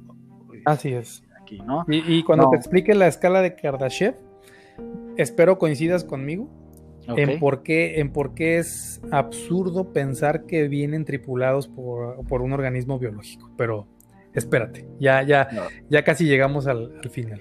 Ahí, ahí, te, va a dar la respuesta a la escala de Kardashev. Bueno, esto es el gran filtro. Es el gran filtro. Eh, creo que está bastante claro y está bastante lógico. Puede que el filtro esté detrás de nosotros y seamos los únicos. Puede que esté por delante y todavía no llegamos al final y todos han perecido ahí. ¿Ok? Y amarrado con el tema del gran filtro, viene la paradoja de Fermi. La paradoja de, Fermi es otra teoría que les gusta mucho a los científicos que desacreditan el fenómeno porque lo hace de una manera educada y no sensacionalista. La paradoja de Fermi plantea situaciones muy específicas. Eh, eh, prácticamente dice lo siguiente: nuestra galaxia, la Vía Láctea, eh, pues es un. Es, una galaxia de entre 100 mil millones de galaxias que hay en el universo observable. Cada una de estas galaxias tiene un billón de estrellas aproximadamente, que ya se los había comentado hace ratito. Entonces la probabilidad de vida es alta, ¿no? ¿Por qué no está lleno de vida? si, si, y no vemos nada en el universo observable. O sea, son tantas estrellas con tantos planetas. O sea, si, si, cada galaxia tiene un billón de soles y son 100 mil millones de galaxias, saca las cuentas y ocupas una calculadora científica, güey. O sea, la probabilidad de vida es altísima y no está lleno. Entonces la paradoja de Fermi responde a esa pregunta. ¿Por qué no está lleno de vida? si hay tanta, tanta oportunidad o tanto escenario, tantas peceritas redondas por ahí flotando. Entonces, eh, la realidad es de que para poder eh, digerir bien la, paradoja de Fermi, tengo que decirte que tardaríamos miles de millones de años en llegar a otra galaxia para ir a investigar si hay vida o no. Lo que observamos, tú sabes que es la luz de planetas que, o estrellas que incluso ya murieron, güey. Ajá. Entonces e, es, es muy complicado también desmentir la, el, que haya vida en otros planetas porque no la puedes ver desde aquí. Pues la realidad es de que la luz que te llega es una luz que tiene millones de años de vieja, por eso se llaman millones de años luz, porque tardas millones de años luz de llegar de aquí a llegar allá, ¿no? Sí. Eh, entonces, la Vía Láctea tiene 400 mil millones de estrellas. 400 mil millones de estrellas. Y 10 mil por cada grano de arena en el mar, güey. O sea, nuestro, nuestro galaxia tiene 400 mil millones de soles y por y, y 10 mil por cada grano de arena en el mar, en el mar, perdón. Para que te des una idea, imagínate de todos los granos de arena de nuestro océano, por cada granito de arena que hay en nuestros océanos, hay 10 mil soles, güey. O sea, es una cosa, es, es agobiante, es, te emborracha pensar en eso, güey. Sí, sí, es, es impensable. Es la impensable, güey. 10 mil soles por cada mendigo grano de arena en la playa. 10 mil soles con, no sé, échale de promedio, no sé, 8 planetas por sol. Es, es, es una grosería, güey. Y nuestra Vía Láctea, hay, en nuestra Vía Láctea, perdón, hay unas 20, hay unas 20 mil millones de estrellas como nuestro Sol. O sea, hay muchísimas, 20 mil millones de estrellas como nuestro Sol. Y un quinto de esas estrellas tiene, tiene un planeta del tamaño y de las condiciones más o menos como los tiene la Tierra, güey. O sea, un quinto de esos 20 mil millones tiene un planeta como el tamaño de la Tierra. Entonces, estamos hablando de un 0.1% de probabilidades de que exista vida en todo el universo observable, güey. Y, y si es así, la, la, Vía Láctea tendría un millón de planetas como la Tierra con vida. O sea, en nuestra Vía Láctea, ¿cuántos planetas hay como la Tierra que puedan tener vida? Un millón, güey. Tan tan. ¿No? Eso es, es, es, mucho, güey. Es, es, sí. es muchísimo. Y la gente dice, oye, pues es que, ¿por qué no hay, güey? O sea, ¿por qué no? ¿Por qué si tantos planetas? ¿Por qué no hay entonces otra civilización? Es lo que, es lo que plantea la, la, la, la paradoja de Fermi. Eh, pero hay un dato muy importante. Ojo con esto. Nuestra galaxia tiene 13 mil millones de años de vida. De, su cumpleaños número 13 mil millones. Estamos en su cumple 13 mil millones. De esos 13 mil millones que tiene de edad nuestra galaxia, la, nuestro planetita Tierra, nuestra esferita azul, nuestra Gaia, tiene nada más eh, 4 mil millones de años. Es decir, nació cuando el planeta Tierra tenía eh, tenía 9 mil millones de años. Güey. Perdón, cuando la galaxia tenía 9 mil millones de años. O sea, somos sí. relativamente nuevos. Nuevos. Entonces, los, el otro millón de, de, de planetas que, pueden, que son como la Tierra, que nacieron cuando la galaxia tenía mil o dos mil o dos mil millones de años, pues ¿dónde están? Debería de haber más planetas con vida, ¿no? O sea, se supone que se nos adelantaron, tenían que haber desarrollado la vida antes que nosotros, güey, ¿dónde están? Entonces ahí, ¡pum!, en la paradoja de Fermi, entra, el gran filtro, la teoría del gran filtro. Güey, ¿qué pasó con los planetas iguales a los nosotros que, que están más, son, son más viejitos, güey, están más grandes que nosotros, son nuestros hermanos mayores? Pues no tienen vida, güey, ¿por qué? Porque o no pasaron del gran filtro, o todavía están detrás del gran filtro. ¿Sí me entiendes? Sí, sí, te entiendo. Entonces, este, esa es la, la paradoja de, de Fermi, güey. Es la paradoja de Fermi, pues en resumen, cuestiona, pues, si, o sea, la, la paradoja de Fermi dice, si hubiera vida, se vería, güey, porque hay un chingo de formas de, de, de, esferitas y de planetas que deberían tenerla y no la tienen. Entonces, entonces, somos, aquí a veces me cuesta aceptar esta frase, güey, pero porque no soy religioso, todo indica, güey, todo indica como que somos muy únicos y especiales, ¿eh? Todo indica eso, güey. Entonces, eh, ya voy a pasar al último tema. ¿Tienes alguna duda o comentario hasta aquí? Eh, no, no. Creo que me voy más. Bueno, todavía no escucho la, la, el tercer punto. Pero. Bueno, pues creo que deberíamos de sentirnos chingones, ¿no? O Exactamente, güey. Exactamente, chingado. Eh, si, si somos el único planeta que alberga, que de, de, de, todas estas galaxias, güey, que alberga vida como nosotros, bueno, pero regreso a lo mismo, o sea, me regreso a lo, a lo, que planteé hace rato, o sea, ¿qué es, qué esperamos encontrar? ¿Qué, para llamarlo vida? O sea, ¿quién te dice que un sol no es vida? ¿Quién te dice que el ciclo de una estrella no es es una, piedra, ¿no? Vida.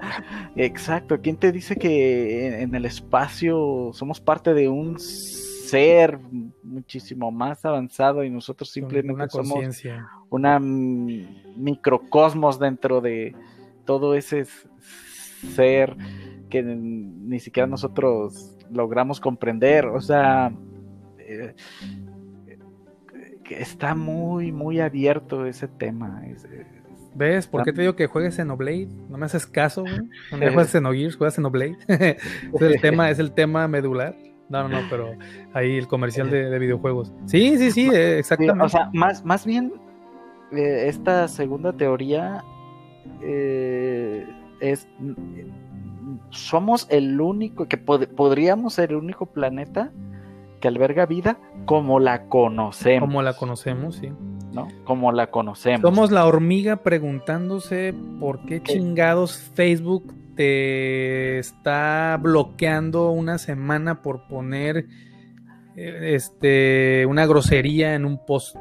El problema, el problema es que es que la hormiga ni siquiera ni siquiera sabe qué pedo, sabe qué es eso, ni siquiera se ha planteado esa pregunta, güey porque ni siquiera está consciente de que existe algo que se llama Facebook. Eso somos, güey. Eso somos, así es, así tal cual. Somos unos malditos ignorantes, güey. No sabemos ni de, no sabemos ni de qué chingados estamos hablando, güey. No, tú, no sabemos, estamos a lo mejor estamos... bien fuera del hoyo, güey. Cuando nada que ver, estamos platicando teorías que, que nada tienen que ver, güey. Teorías de, la forma en que nuestros pequeña mente humana trata de entender el, cosmos. Oh, eh, exacto, eh, exacto. Es, son teorías para ayudarnos a procesar eh, esta, este mundo que, ni siquiera entendemos. O sea, la, la, hormiga frente al mar, ¿no? Vuelvo a la hormiga. Sí, no, no, no sabes ni qué es eso, güey. No sabes ni qué es el mar, no sabes. y, y a tu y tratas tú de, encontrarle respuestas de acuerdo a tu diminuta a lo que te da tu capacidad, lo que te a tu así es, a lo que te permite tu capacidad de, de, razonar, de raciocinio, de, a lo que llega tu, tu lógica, ¿no? La dimensión que podemos percibir, o sea, ahí, hay temas, ahí, ahí nos vamos, güey, seguimos, es un hoyo negro del que ah, sí, surgen más, más, cosas. Sí, completamente de acuerdo con, contigo y súper, súper, súper interesante y, válido. O sea, es, es, es, la forma primitiva que tenemos para respondernos qué diablo sucede allá afuera, ¿no? O por qué estamos aquí.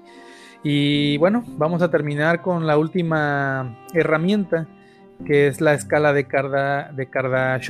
Entonces, eh, la escala, de Kardashev. De, Kardashian. La, de Kim Kardashian de la escala de, de silicón, güey, que se pone en las nachas y, por delante. No, no, no. Eh, este, este fue un, un astrofísico ruso, se llamó Nikolai Kardashev, y en 1964 categorizó a las civilizaciones de acuerdo a, la, a su capacidad de utilizar los recursos en su entorno, güey. ¿Ok? Eh, nuevamente tratamos de darle un enfoque al cosmos basado en, nuestro primitivo entender, ¿no? Lo que comentabas hace un ratito. Pues uno de nosotros, un hombrecito ruso, creó una escala para que no te asustes y puedas imaginar cómo son las demás inteligencias que están allá afuera.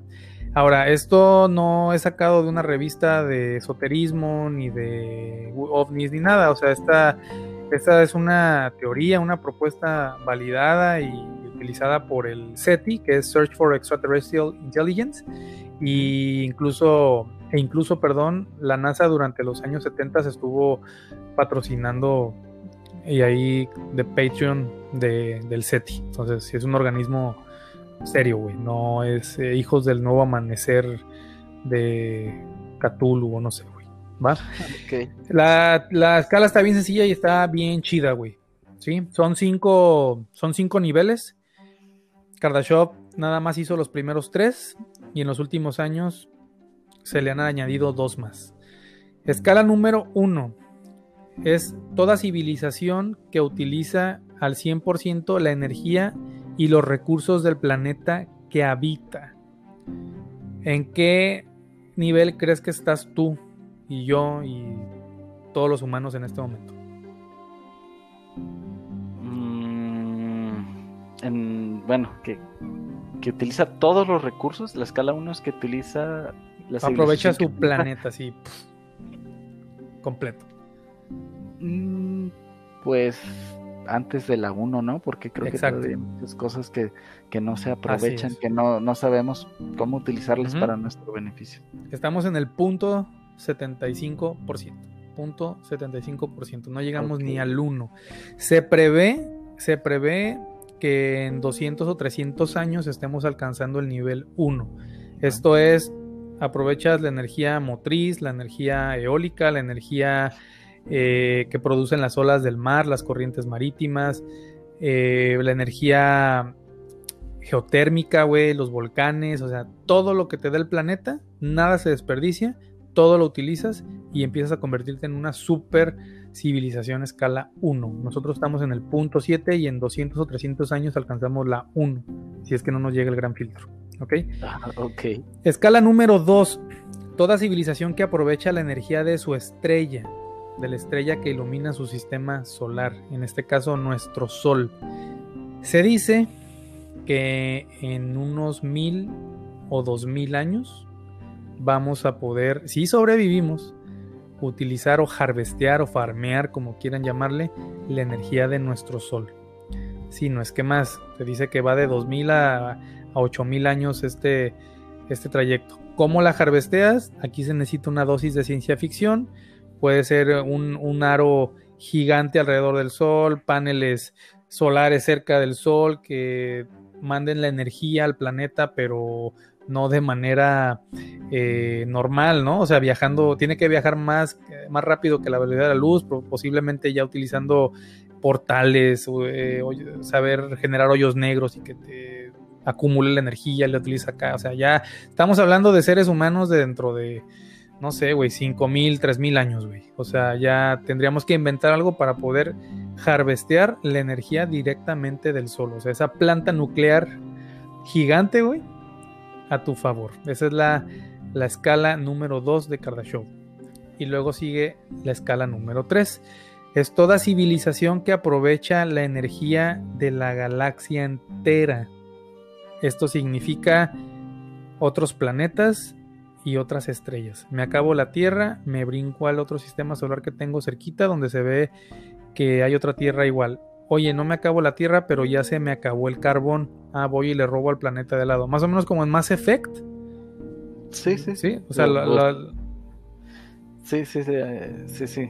Tal cual. Como en Mass Effect, las civilizaciones empiezan a farmear planetas que tengan contiguos y estrellas. ¿En cuánto tiempo haríamos esto?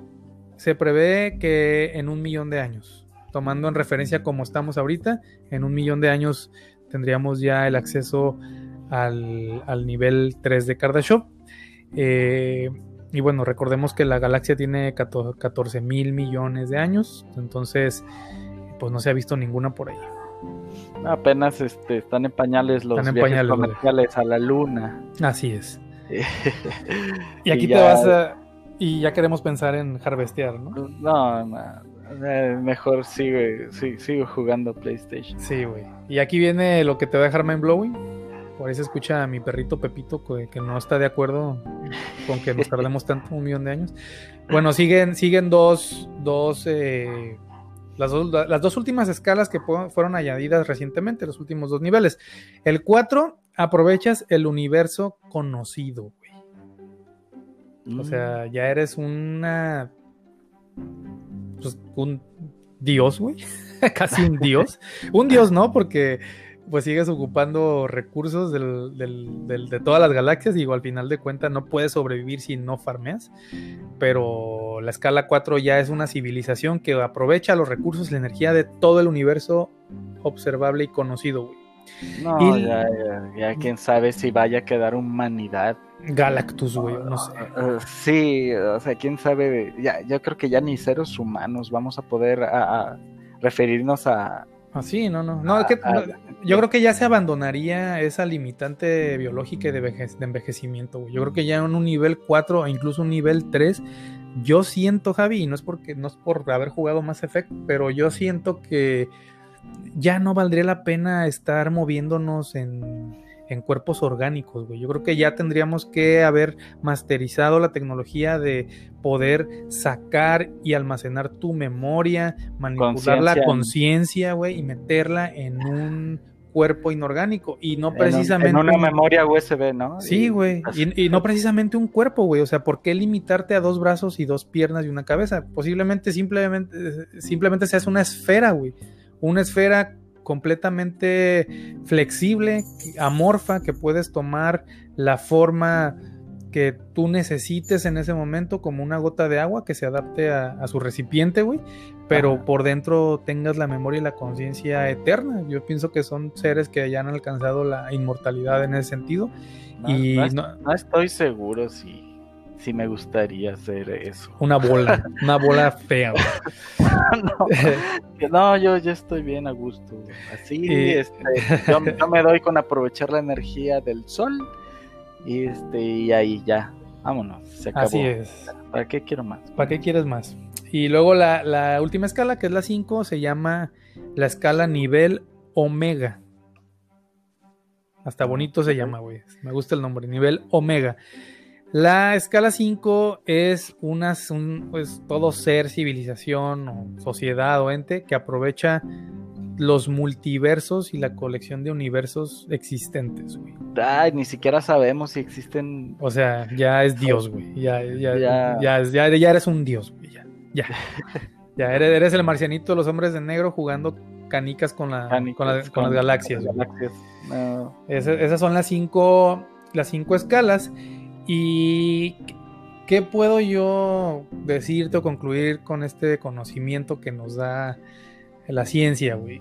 Pues que es muy ingenuo de mi parte, muy infantil de mi parte, o afirmar que los objetos voladores no identificados son alienígenas y peor aún, vienen tripulados por alienígenas. ¿Por qué? Porque para empezar, si fueran alienígenas, la escala 1 está totalmente eh, descartada. La escala 1 somos, es gente que no puede salir de su planeta y, se, lo está aprovechando. La escala 2 eh, pudiera ser, pudiéramos considerarla, pero también la descarto automáticamente porque si ya puedes llegar al Sol, pues también puedes llegar a los demás planetas de tu sistema solar. Entonces sabemos que en nuestro sistema solar en ningún planeta hay vida inteligente. Solamente si le damos un poquito de validez a que en Marte hay una civilización por debajo de los polos donde hay canales y ríos de agua y demás, y dijéramos que los platillos voladores que nos visitan son de Marte, podríamos hacer válida la hipótesis de que los ovnis vienen tripulados con extraterrestres, pero a mí se me hace muy improbable, porque todo el tiempo, no solamente la NASA, sino te compras también tú un, telescopio de última generación, puedes ver Marte y, se ve bien, güey. Entonces yo creo que Ah, sí, se ve. Se ven, se ven, se ve bonito, güey. Se ve eh, Venus, Marte. Digo, no, no lo vas a ver como al nivel de la Luna, ¿Puedo ver el dron, el dron que mandó la NASA? No, eso no lo puedes ver. Ah, eso nada más te lo, te lo, da la NASA, Rusia y China. Pero a lo que veo es de que si hubiera una actividad, eh, pues probablemente se vería, güey. O sea, si hay una, si hay una civilización que tiene el poder de venir de Marte a la Tierra, pues afuera van a tener estaciones espaciales, posiblemente algunas estructuras en la atmósfera, en la estratosfera, no sé. Yo descarto completamente que sean de Marte los platillos voladores que nos visitan y que vengan tripulados por marcianos. Yo lo descarto. ¿A qué me lleva esto? A que si nos están visitando, forzosamente, como mínimo, tendría que ser una civilización en la escala 3 de Kardashev. Te recuerdo que la escala 3 de Kardashev aprovecha toda la galaxia y están, estaría la civilización eh, adelantada uno o dos millones de años más que nosotros, güey. ¿Tú crees que una civilización en escala 3, que viene de otra galaxia hasta Juan de la Tiznada, güey, va a arriesgar a su propia gente a venir a darse la vuelta aquí a este planeta primitivo que les puede disparar, perseguir, qué sé yo, güey, en unos platillos tan frágiles? Yo creo que no, güey. Yo creo que ni siquiera los ves venir. Yo creo que una civilización en escala 3 no tiene ni siquiera necesidad de entrar. Yo creo que lanzan un virus pulverizado con, con nanotecnología, güey. O sea, eh, que se te metan en el sistema respiratorio, en el sistema nervioso se, cae, se duerme la humanidad, se muere en ese instante y después ya entran. O sea, se me hace muy primitivo y muy ingenuo pensar. A lo mejor, a lo mejor están aquí y no los vemos. A lo mejor están aquí y no los vemos. No los percibimos. Así es, güey.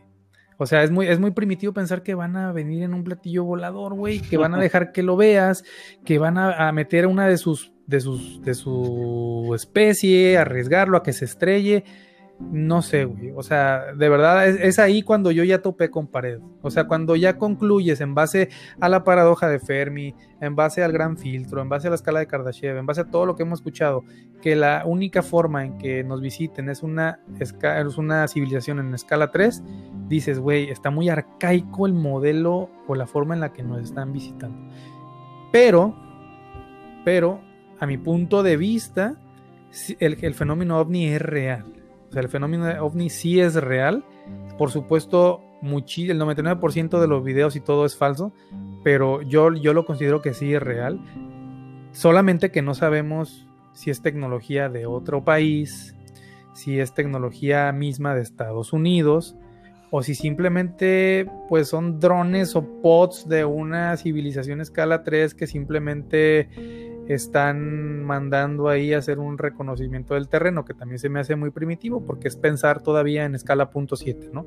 Eh, se me hace muy romántico pensar que esos, ah, esos platillos voladores están tripulados o vienen de parte de extraterrestres. Lo que yo te voy a decir como conclusión, y ahorita pasamos a lo que tú nos tengas que concluir, es que se me hace, y va a sonar absurdo, pero bueno, así, así pienso, se me hace más factible pensar que en dado caso de que esos objetos voladores no identificados no sean terrestres, que no sean ni de otro eh, potencia mundial ni, ni, de Estados Unidos, se me hace más factible pensar que somos nosotros mismos viajando en el tiempo, güey. Viajando del tiempo, viniendo a, Nos encanta estar buscando la historia, nos encanta la arqueología, nos encanta saber cómo se hicieron las pirámides.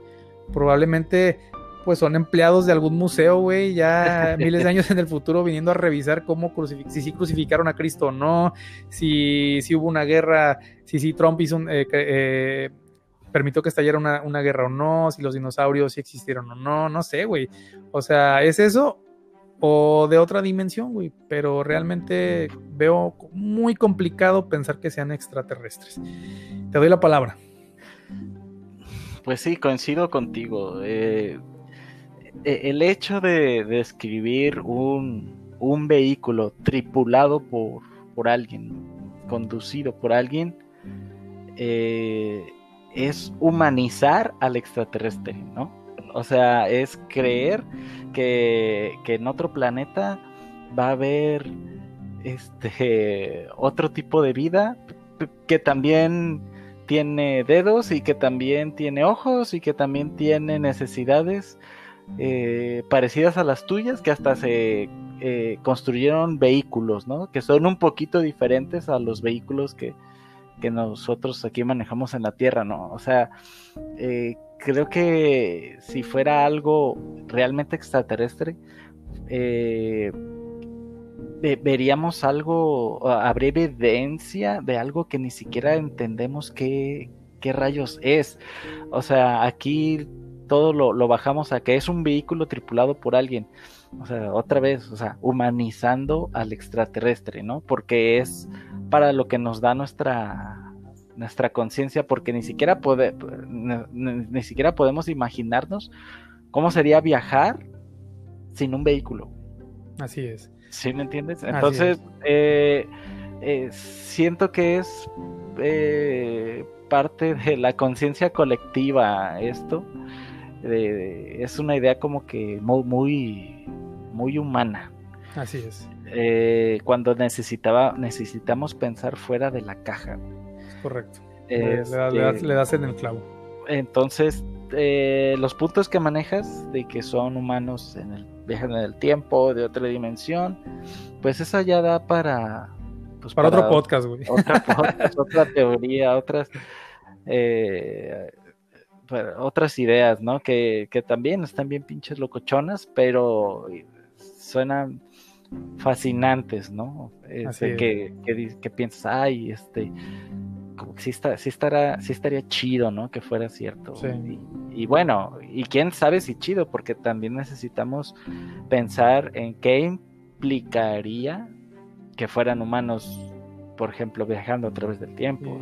¿Y, qué, razones tendría? ¿Qué, sí, qué, implicaciones hay detrás de todo? Ah, así es, este, pero bueno. Muy bien. Eh, en conclusión, pues yo me quedo igual, Abraham este, como empecé, están padres esas teorías. Y, y sí, coincido contigo. Mm, no, no, no creo que, haya extraterrestres visitándonos. Muy bien. que hay objetos voladores no identificados. Sí, puede ser. Este, claro que sí. Eh, que todavía no se sabe qué rayos con, con ellos o no quieren que se sepa qué, son, como puede ser también como este vehículos militares, no sé.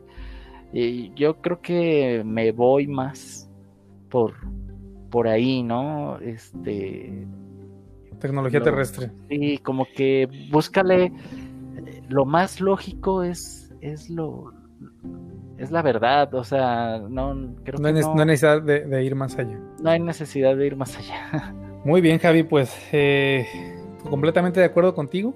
Eh, qué bueno que, que no que no cambié tu forma de pensar en el sentido de que te fueras ya con un gorrito de aluminio en la cabeza, porque esa no era la, no era la intención, la intención era de que cuando dieras tu, opinión o tu punto de vista ya en, grupos de en tu trabajo, con tu familia, con amigos, pues estuvieras más seguro de tus, de tus ideas y ahora tengas pues más información en qué basarlas.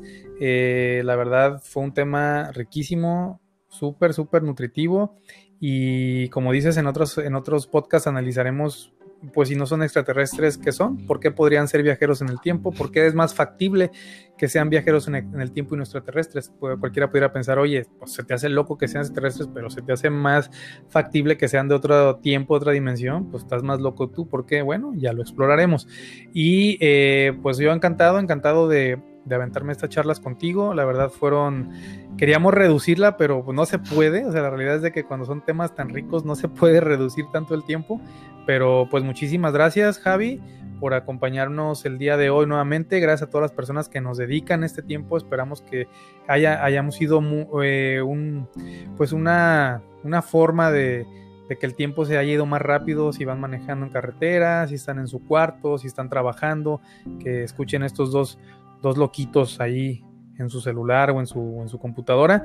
Y no dejen de apoyar a la página. Recuerden dejar su like, recuerden seguirnos en Facebook, en Instagram y escucharnos en todas las plataformas que tenemos como son Anchor, Spotify, Apple Podcast, Google Radio y pues demás, ¿no? O sea, muchísimas gracias, les mando un fuerte abrazo y nos vemos para el siguiente tema. Gracias Javi. Sale, gracias por invitarme. Bye. Bye.